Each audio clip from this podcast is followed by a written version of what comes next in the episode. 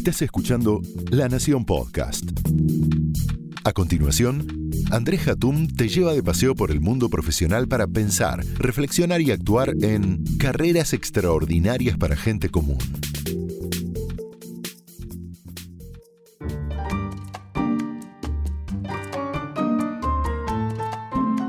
En 2020, en el medio de la pandemia, La Nación me ofreció realizar un podcast. Me pareció un desafío maravilloso en el medio del encierro. Yo elegí el tema de desarrollo de carrera, tal vez em, influenciado por las preocupaciones de mis alumnos o los ejecutivos que se me acercan para hablar de sus propias crisis. Titulé al podcast como uno de mis libros, Carreras extraordinarias para gente común. Sin embargo, el panorama que nos ofrece hoy el mercado laboral argentino hace que me replantee al menos el título de lo que son las carreras profesionales en el país. Por eso, permítanme, pero a este capítulo del podcast voy a ponerle otro nombre, voy a jugar con las palabras. Vamos a ponerle carreras ordinarias para gente extraordinaria. No es muy motivador, pero ahora van a ver por qué. Cuando hablo de gente extraordinaria me refiero a los profesionales argentinos que, por su capacitación y experiencia en manejar quilombos, ¿sí? Otro diría entornos inciertos, requeridos, etcétera, quilombos, eh, son requeridos en todas partes. Con la crisis del 2001 y 2008, yo no sé si ustedes se acuerdan, hemos visto muchas multinacionales rescatar, entre comillas, ejecutivos locales y se los llevaban a headquarters, o sea, a la casa central, ¿no? Hasta que la tormenta pasara. El problema es que en este país la tormenta nunca para, nunca disminuye, se transforma en diferentes tipos de fenómenos atmosféricos, pero siempre estamos en el medio de una tormenta. Los profesionales argentinos también tienen otra cualidad, tienen muy buena formación, por lo menos si lo comparamos con profesionales de otros países de la región. La UBA, la Universidad de Buenos Aires, por ejemplo, está presente en forma permanente en el ranking QS de universidades, que es uno de los más prestigiosos. Y muchos ejecutivos han hecho un esfuerzo extra para obtener su máster de especialidad, su MBA localmente o en el exterior. Definamos bien los problemas que tenemos. A ver, por mucho tiempo Buenos Aires fue sede regional de empresas multinacionales que consideraban a la Argentina con gran potencial y en particular a la ciudad de Buenos Aires como la más cercana al nivel que los expatriados que tuvieran, europeos o americanos, necesitaban para vivir bien. Sin embargo, esto tiene fecha de expiración. A partir del año 2012 comenzó una emigración de las sedes regionales hacia otras ciudades latinoamericanas como Santiago de Chile, Bogotá o San Pablo. Si bien con la presidencia de Mauricio Macri este flujo se detuvo por un tiempo, tomó nuevamente auge luego de la última elección presidencial. No solamente eso, estamos viendo cómo muchas empresas están dejando el país, sea por reestructuraciones, por desconfianza a los cambios de reglas o por hartazgo de no entender cuál es el norte económico.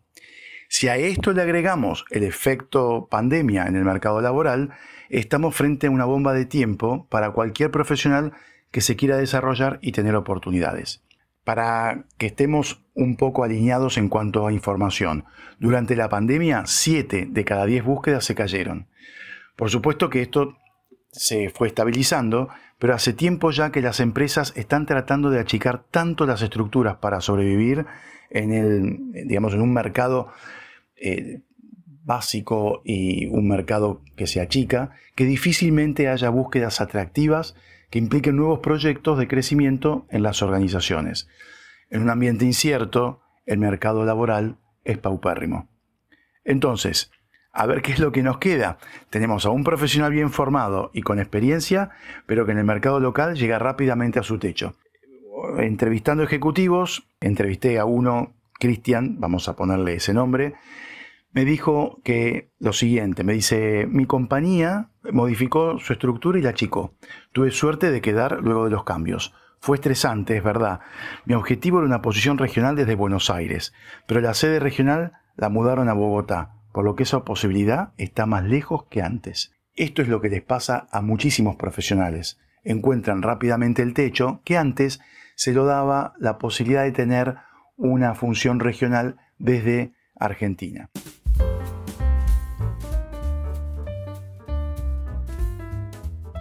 Entrevistamos a Ana Renedo, experta en desarrollo de carrera y headhunting. Le preguntamos a Ana cómo ve ella el mercado laboral. Es una realidad que el mercado argentino de posiciones ejecutivas se está achicando cada vez más. Ante esta situación, muchos ejecutivos están quedando sobrecalificados para las posiciones que actualmente ocupan. Y cuando empiezan a mirar fuera de la empresa, ven que no hay grandes oportunidades para su nivel. Algunos están dispuestos a aceptar un downgrading que les permita volver a empezar en otra compañía, en una industria más atractiva, con mayor futuro. Pero esta situación a las compañías habitualmente no les termina de cerrar. Temen que alguien que estuvo en un rol estratégico, gestionando equipos, no pueda volver a gestionar una operación diaria de manera eficiente y sin frustrarse. Entonces surge la alternativa de la expatriación. Si bien los profesionales argentinos son bien vistos en el exterior, no les seduce demasiado mudarse de forma permanente a otros continentes. En general la mirada del argentino está puesta en Chile o Uruguay, que están muy cerca de nuestro país y que nos permiten una cercanía a nuestros vínculos afectivos que para nuestra cultura es muy importante. Y si bien ambos países son mercados estables y respetados, culturalmente cercanos, son también pequeños y tienen una oferta limitada de posiciones senior. Es difícil tomar la decisión de irse y en estos casos normalmente no hay un paquete de expatriados altamente atractivo, si lo hubiere, que sostenga la decisión. Pero también es una realidad que si uno no tiene el espíritu de emprender, Argentina por los próximos años no pareciera ser el lugar más fácil para reinsertarse en una posición ejecutiva de primer nivel.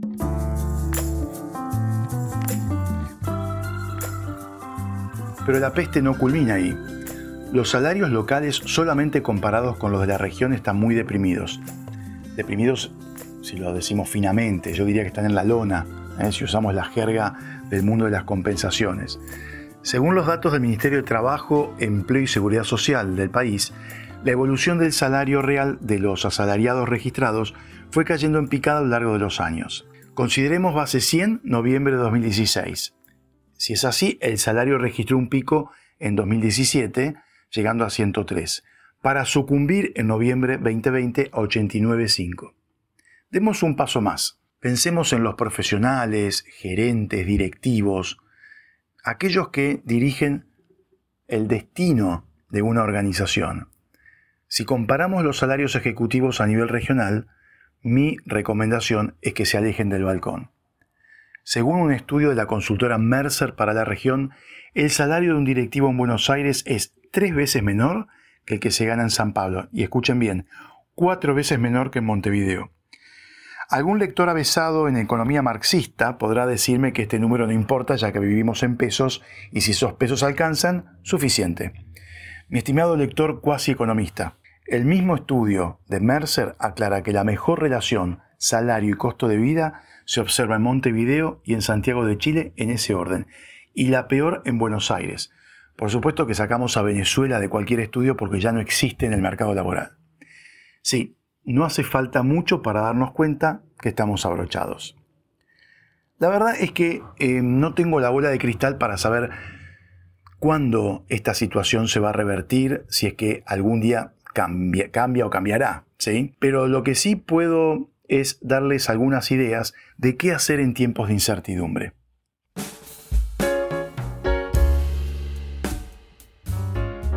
Lo primero es tratar de tener una experiencia laboral en el exterior. Por supuesto que esto es muy fácil decirlo, muy difícil lograrlo, pero si tienen la oportunidad, tómenla.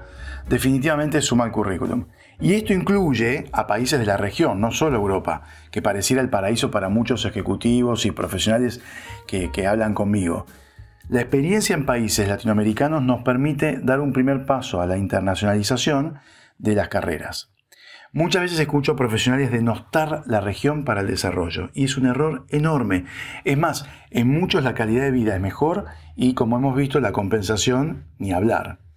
El segundo punto que creo importante es aprovechar el tiempo para capacitarse en disciplinas o competencias que nos hacen falta para nuestro portfolio de carrera, ¿sí? Para que ese portfolio de carrera esté completo cuando la oportunidad de trabajo aparezca. Y esto incluye hoy todo lo que hace referencia a Business Analytics. Business Analytics, Data Analytics, etcétera, invadió el mercado en los últimos años. Y hay otro tema más, el inglés. Ojo con el inglés. Termina siendo excluyente en algunos trabajos que por más experiencia que uno afirme tener, no hablar idioma te deja fuera. ¿Esto qué quiere decir? Que hay que pulir el idioma a un nivel avanzado. Si ustedes ponen en el currículum nivel intermedio, eso no les va a abrir la puerta. ¿eh? No existen, no existís. El tercer punto, yo creo que en poco tiempo las viejas competencias directivas quedaron obsoletas.